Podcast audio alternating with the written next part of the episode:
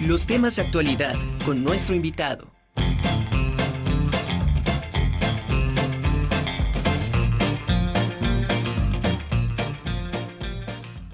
Bueno, y como le dije en un inicio, ya está conectada la psicóloga Ana Leonor Ignacio Reyes. Ella es psicoterapeuta, a quien me da mucho gusto saludar y darle la bienvenida aquí al programa. ¿Cómo estamos, Ana Leonor? Bienvenida, bonita tarde. Hola, ¿qué tal, Angélica y todo el auditorio? ¿Qué, qué tal? Buenas tardes. Oye, pues un tema creo que interesante, creo que a todos nos incumbe, porque pues de alguna manera todos tenemos algún familiar, tenemos algún conocido que, que, obviamente sea mujer, ¿no? Y bueno, ¿qué más nuestras madres? No todos venimos de, de, de una mujer precisamente. Y esto, este tema, lo, los factores que de alguna manera violentan psicológicamente a la mujer, siempre han estado presentes, pero eh, precisamente quería yo hablar de este tema contigo. Sí, bueno, esto ha estado a lo largo de, la historia, como tú lo dices, y, bueno, ha afectado a muchas mujeres en muchos, en muchos aspectos de la, de la vida, no solo los psicológicos, ¿no? Hay que recordar que hace mucho tiempo nada más se consideraba violencia a todo aquel maltrato físico que tenía o que ejercía una persona sobre otra. Y, bueno, pues obviamente descartaban o, o dejaban a un lado todo lo psicológico y sobre todo todo lo verbal, ¿no? Entonces, eh, cuáles son los, los factores eh, o, cuáles son más bien las características de una persona violentada. Hay que, hay que recordar que es esa, ese tipo de violencia, ese tipo de, presión que, que, tiene una persona sobre otra, eh, de manera desde un pellizco, un, un golpe, hasta una fractura, eh, hematomas en el cuerpo, y bueno, las palabras físicas que, las palabras, perdón, verbales que se quedan eh, en, el, en, el, en, la persona por mucho tiempo. Es decir, eh, todo, todo este tipo de, violencia, desde eres una tonta, no sirves para esto, tenías que ser mujer, eh, vaya, esas, esas frases que están muy, pues muy conocidas en, en, la parte social, ¿no? es muy común que dijeran tenías que ser mujer, que nace una niña, eh, entonces vamos interiorizando al, al, género femenino, ¿no? Desde, desde muy pequeñitas. Entonces, esto está a lo largo muchas generaciones y es algo que, que obviamente el día de, mañana se, se, celebra, ¿no? Cada, se conmemora más bien, cada, cada 25 y sobre todo de noviembre, es el día de la lucha contra, contra violencia mujeres y tristemente eh, eh, se ejerce en mayor medida de, hacia la mujer, ¿no? Entonces es una lucha que también ya no, no solo es hacia la mujer, sino hacia, es una violencia de género hacia, hacia el sexo femenino. Entonces eh, es complicado porque muchas mujeres no creen que estén en, en, esta, en este tipo de violencia. Es difícil contrarrestar eh, o, entender qué es lo que está pasando con una mujer cuando está sufriendo tipo de maltrato.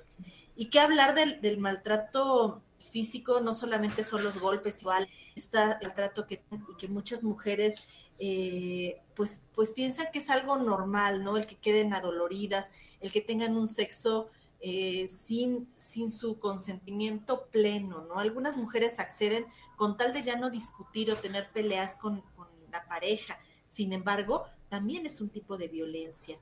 Y también el otro tipo de violencia que también es muy invisibilizada en la sociedad es el, el tema eh, económico, ¿no? Muchas mujeres, eh, pues el marido no les da el, el dinero o, o, la pareja les pide dinero, ¿no? En la comunidad universitaria dentro de muchos, muchos casos eh, clínicos que he atendido, muchas chicas terminan pagándole la entrada al antro, al, al, novio, terminan pagándole la comida todo el tiempo, inclusive él les hace eh, eh, peticiones de dinero, de fuertes cantidades de dinero para pagar algún vicio o alguna situación que ellos tengan. ¿No? Entonces, este, la violencia también es económica y muchas mujeres no piensan que están viviendo este tipo de, violencia, ¿no? Y bueno, obviamente va muy de la mano esta violencia verbal, ¿no? Todo lo que estamos diciendo, todo lo que dicen los chistes eh, machistas, que normalmente también los dicen muchas mujeres. Entonces, no estamos visibilizando todo este tipo de violencia. Yo creo que un día como mañana, que es 25 de, noviembre, deberíamos de visibilizar todo este tipo de violencia que se habla mucho en coloquios, en, en, en congresos de psicología y sin embargo todavía está presente en la sociedad, Angélica. Tristemente, esto que tú comentas se, se presenta eh, en un número muy alto de las mujeres, pero lo más triste es que lo ven como normal tanto las mujeres como algunos hombres, ¿no? Entonces, nos ha llevado muchos años, eh, de alguna manera, ir erradicando toda esta mentalidad machista Creo que ha habido avances, pero bueno, vamos precisamente en el camino. Todavía no se llega a, una igualdad, porque igual en, en la cuestión laboral, pues una mujer puede hacer lo mismo o inclusive más funciones que un hombre, sin embargo económicamente no se le retribuye de manera igualitaria y eso de alguna manera también afecta.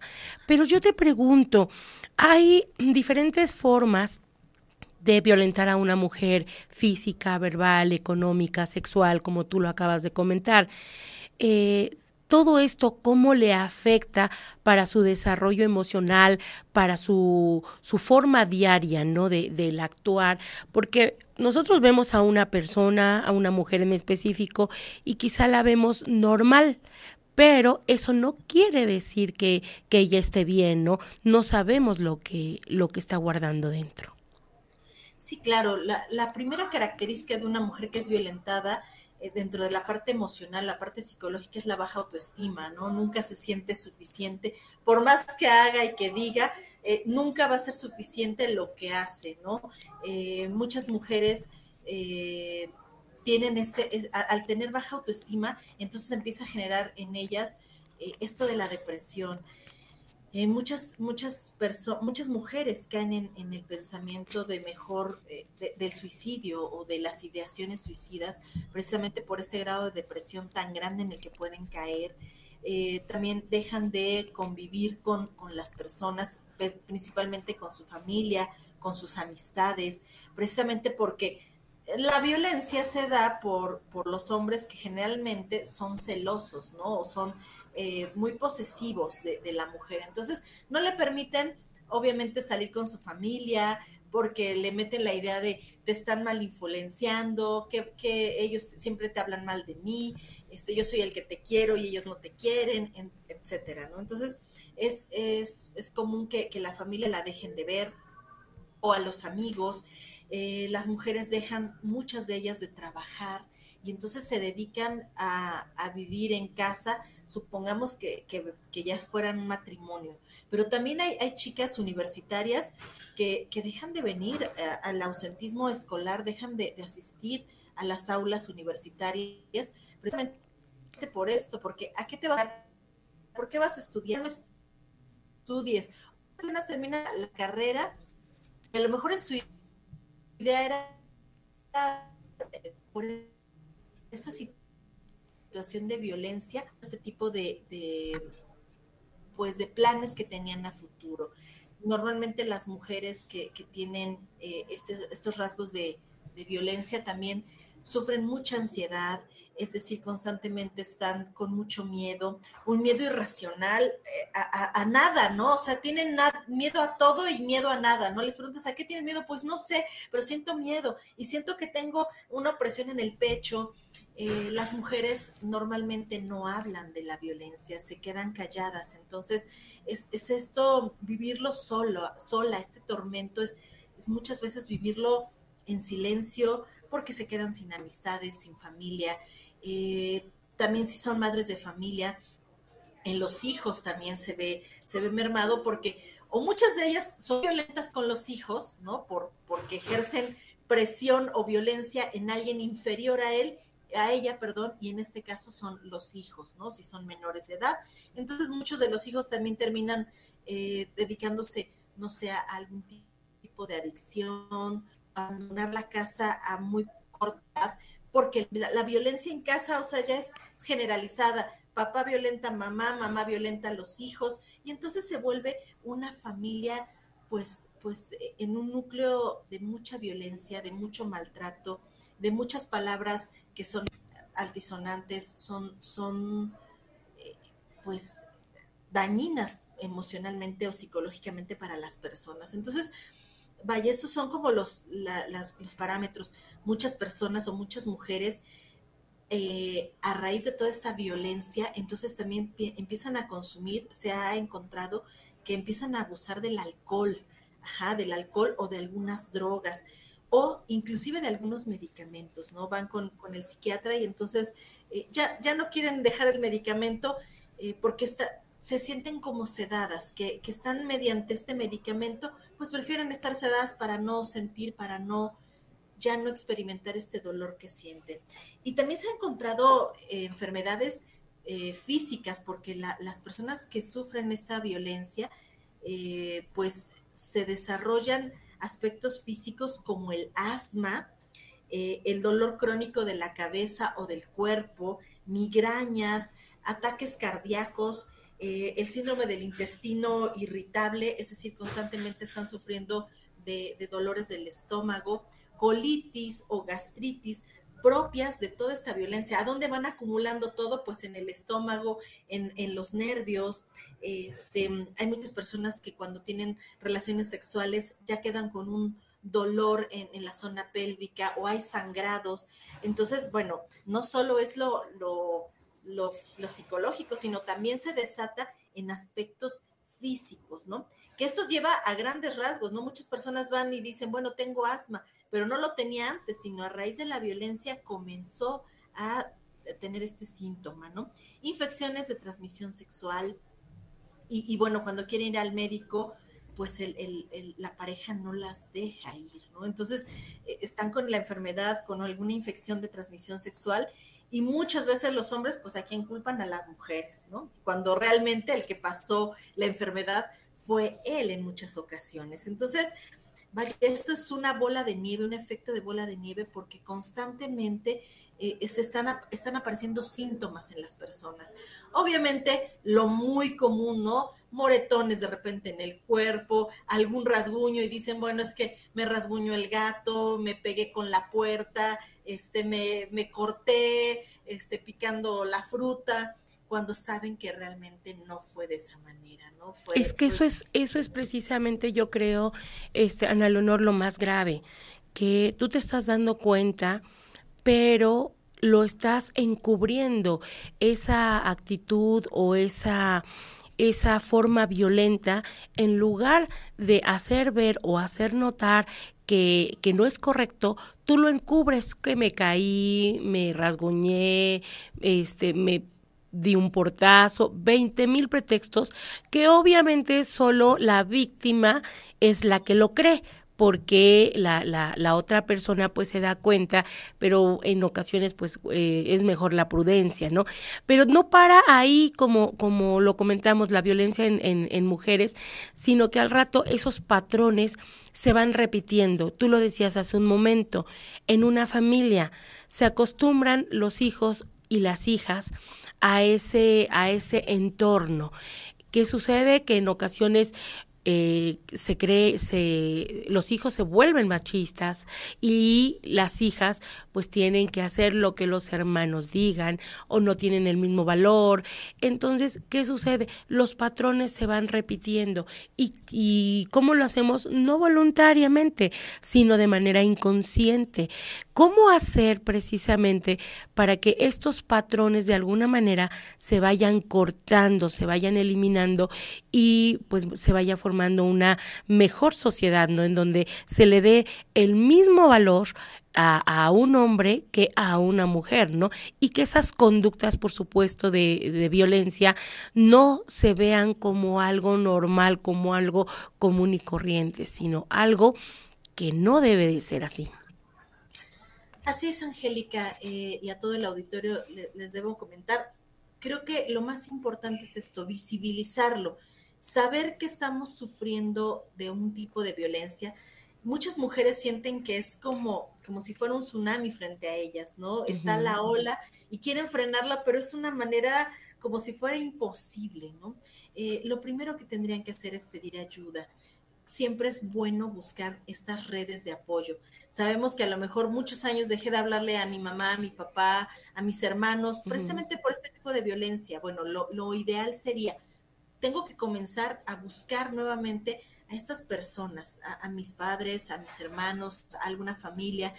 Si de plano ellos están muy cerrados en la comunicación, porque a lo mejor en algún momento fui grosera con ellos y no me quieren hablar, bueno, hay muchas instituciones actualmente en donde pues pueden ayudar a las mujeres víctimas de violencia. Y, lo importante es asistir y acudir, siempre lo he dicho, a terapia psicológica.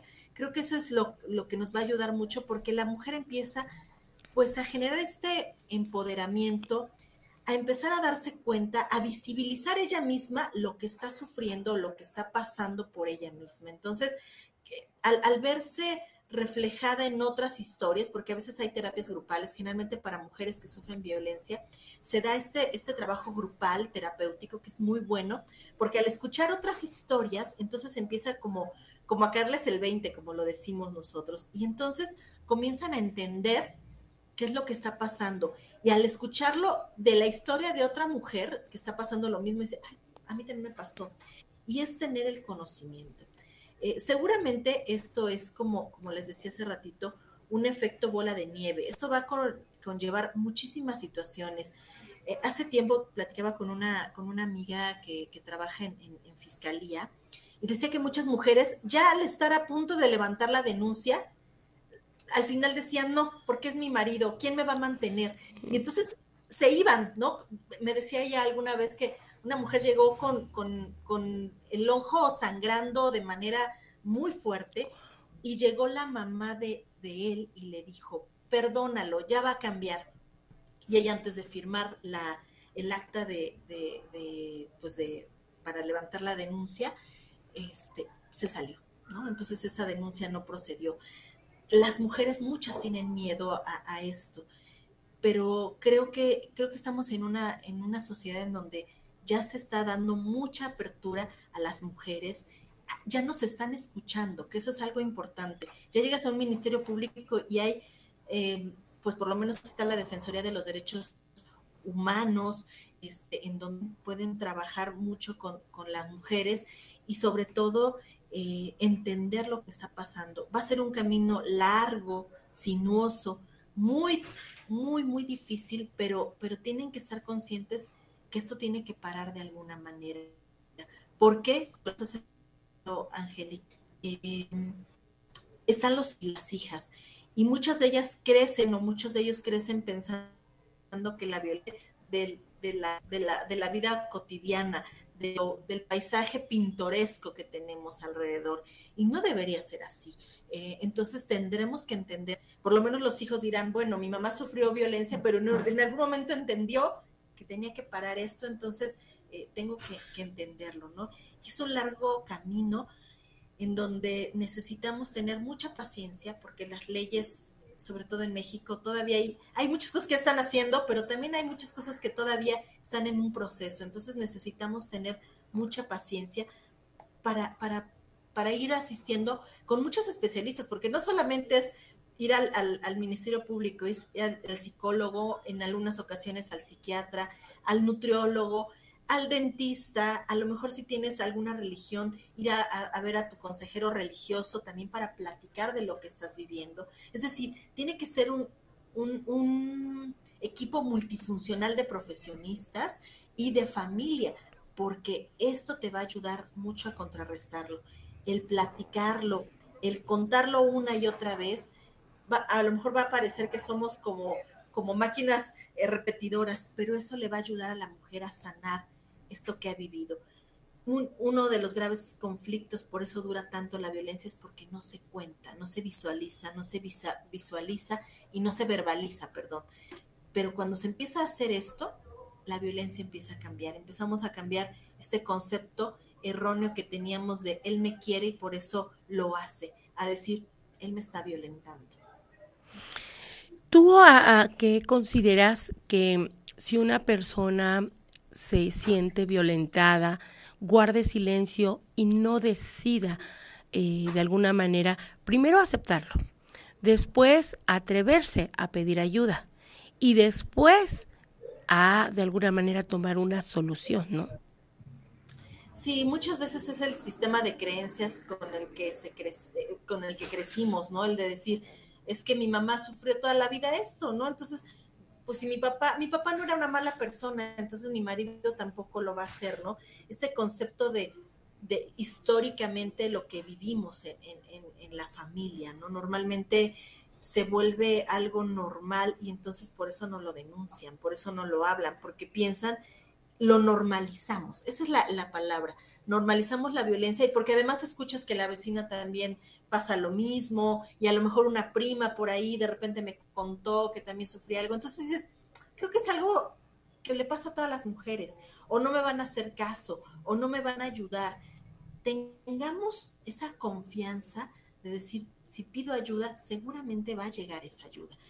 Pero si no la, pues va a tardar más o a lo mejor nunca llegue. Entonces, sí es importante. Y saber también es un llamado también a los hombres, ¿no? ¿Qué estoy viviendo o qué viví en mi familia de origen, ¿no? ¿Qué viví con mis padres? Porque seguramente el, que un hombre violentador se, se, atienda psicológicamente, se trate todo esto, estaríamos ganando la mitad de la batalla, ¿no? Inclusive yo, yo creo que podríamos trabajar más, sí, con las mujeres, pero también con los hombres que, que son violentos, ¿no? Porque, porque muchos de ellos tienen distorsiones cognitivas, normalmente han abusado del alcohol o de alguna sustancia tóxica, alguna droga, eh, o vivieron a lo mejor en carne propia la violencia de sus padres, como el padre también lo golpeaba él cuando era niño. Tienen un mal control, los hombres tienen un mal control de la ira, entonces son ataques de ira de querer golpear lo que sea, ¿no? Y entonces lo que sea es primero es la mujer lo que está enfrente, ¿no? Entonces, este, pues la golpeo, pero también los hombres pueden violentarse, discutir con otro hombre, entonces, esta falta de control de ira también es un llamado para ellos. Son compulsivos, o sea, hacen las cosas sin pensarlo y, entonces eh, después se arrepienten, ¿no? Son normalmente un perfil de, de, un hombre violentador también es que es narcisista, es decir, constantemente está pensando en él solamente y deja de pensar en los demás son histriónicos, es decir, les gusta el show, el espectáculo, ajá, porque a lo mejor lo vivieron toda la vida, ¿no? O hay personas que también son antisociales, hombres que, que no platican con nadie, que tienen pocas relaciones eh, sociales en su entorno, que del trabajo a la casa y de la casa al trabajo, entonces no tienen con quién platicar y también esos también pueden ser personas que son violentadoras con, con, los, con las demás, con las mujeres o con los hijos tienen una, un mal apego inseguro. Es decir, esto viene desde la mamá, ¿no? Los quitaron de mamá y de papá bruscamente, no me abraces, no me beses, no me gustan estos abrazos. Entonces ellos también con este apego inseguro que generalmente eh, lleva a los celos, ¿no? Y diría hay un, autor, ¿verdad? Que, que ya fue, me hacen daño y me enloquece. Este apego inseguro me vuelve eh, peor, ¿no? Eh, es algo, algo en donde si me dema, entonces genera esta violencia. Hay un, un, ambiente hostil en la familia que sufrió violencia. había hace mucho tiempo un comercial en no se comunicaban, todos llegaban y hablaban, ¿no? Este, con los ojos nada más, pero estaban comiendo ahora en el celular. Platiquemos más en familia, hagamos actividades en familia. Eh, si ya nos detectamos que estamos en, una, en un tipo de violencia o que apenas está empezando, acudamos a terapia psicológica, entendamos qué me pasó cuando era niño o cuando era niña y a lo mejor porque estoy permitiendo este tipo de violencia, que tanto que me violenten como ser violento. Entonces, eh, creo que es importante eh, entender qué es lo que está pasando y acudir inmediatamente con un terapeuta de preferencia. Eh, muchos psicólogos solamente son psicólogos, hay que entender que sean, psicoterapeutas y sobre todo si vamos a entender una violencia eh, de género, pues probablemente tenga que ser un, psicoterapeuta familiar para que pueda entender toda la dinámica de la familia, de lo que está pasando en la interacción papá-mamá, mamá con hijo, hijo con papá, hija con mamá, hija con papá. Y entonces eso es lo que hacemos los terapeutas en, en terapia, ¿no? Entender cuáles son los procesos y qué es lo que aprendí para ir desprogramándolo, ir decodificando esta narrativa con la que crecí y a lo mejor tengo 40, 50 años de edad y toda la vida crecí con esto. Entonces hay que quitar mucha basura de la mente humana. Claro. Y, y, bueno, ahorita estamos tocando el punto de eliminación de la violencia contra la mujer, pero hay que aclarar que alguien puede ser violento o violentado, no necesariamente siempre el hombre va a ser el que ejerza la violencia y la mujer la que de alguna manera sea la sumisa, ¿no? También puede ser al revés. Y yo creo que eh, en este sentido, bueno, tenemos que encontrar ese equilibrio que no exista ni por una parte ni por la otra, ¿no? Porque no, no es eh, algo privativo solamente de, de, las mujeres que sean las violentadas, que en, en, en, lo que se relaciona a las estadísticas arrojan algunos números mayores en este caso, pero no quiere decir que sea exclusivo, ¿no? De las mujeres. Así es, también muchos hombres han sido violentados y, además es más difícil que un hombre se acerque a terapia, ¿no? Normalmente dentro de la comunidad universitaria tenemos mucho más mujeres que se acercan a, consulta que un hombre. Entonces también los hombres que sufren violencia necesitan acudir. Recuerdo mucho un caso de, un paciente hace muchos años, como hace 16 años. Eh, llegaba a, a, la terapia, bueno, yo trabajaba en el DIF y entonces en el DIF llegaba y, decía, no hay un psicólogo hombre. Y decía, no, es que está ocupado, tiene la agenda llena, pero estaba una psicóloga mujer que era su servidora. No, no, no, mejor me espero cuando venga. Y era varias veces hasta que yo creo que llegó al punto en donde dijo, ya no puedo. Y, entró, ¿no? Entró a, terapia conmigo. Ese día yo estaba desocupada y entonces entró y, con mucha pena y mucha vergüenza y su postura corporal era como de un niño indefenso. Me decía, es que mi novia me, pega y me, exige dinero para comprarse, eh, ponerse uñas postizas, me acuerdo que decía. Y entonces, pero son carísimas y yo no puedo pagarlas, ¿no? Él era cobrador, ¿no? Entonces, eh, ganaba muy poquito dinero y la chica le, pegaba, dice que con el casco lo agarraba, con el casco de su moto, y lo agarraba a golpes, ¿no? Y, lo comparto, digo, no digo el nombre, y, y, pasó hace muchos años, como 16 años, les digo, pero era ese miedo de contárselo a alguien. El momento que él lo contó, descansó. Dijo, gracias por escucharme. A veces sí, necesitaba sacarlo, ¿no? Escucharla. Claro. Pues yo creo que con las recomendaciones que hace un rato nos hiciste favor de dar, Ana Leonor, yo creo que con esas nos, nos quedaríamos. Desgraciadamente el tiempo se nos terminó, pero bueno, eh, si ya sea hombre, sea mujer, se sienten en, en, en ese en ese lugar como víctimas, pues que pidan ayuda. Y si también se observan del otro lado, pues también que vean la forma de cómo corregir esa parte y yo creo que vamos a hacer con ello una sociedad mejor y vamos a estar este en partes iguales, pero igual con el mismo respeto para eh, ambos ambos sexos, ¿no, Ana Leonor? Muchísimas gracias. Te lo agradezco mucho como siempre. Se nos va rapidísimo la plática. Trabajemos mucho con la inteligencia emocional de cada individuo y bueno, es un placer estar con, contigo esta tarde. Saludos a todo el auditorio.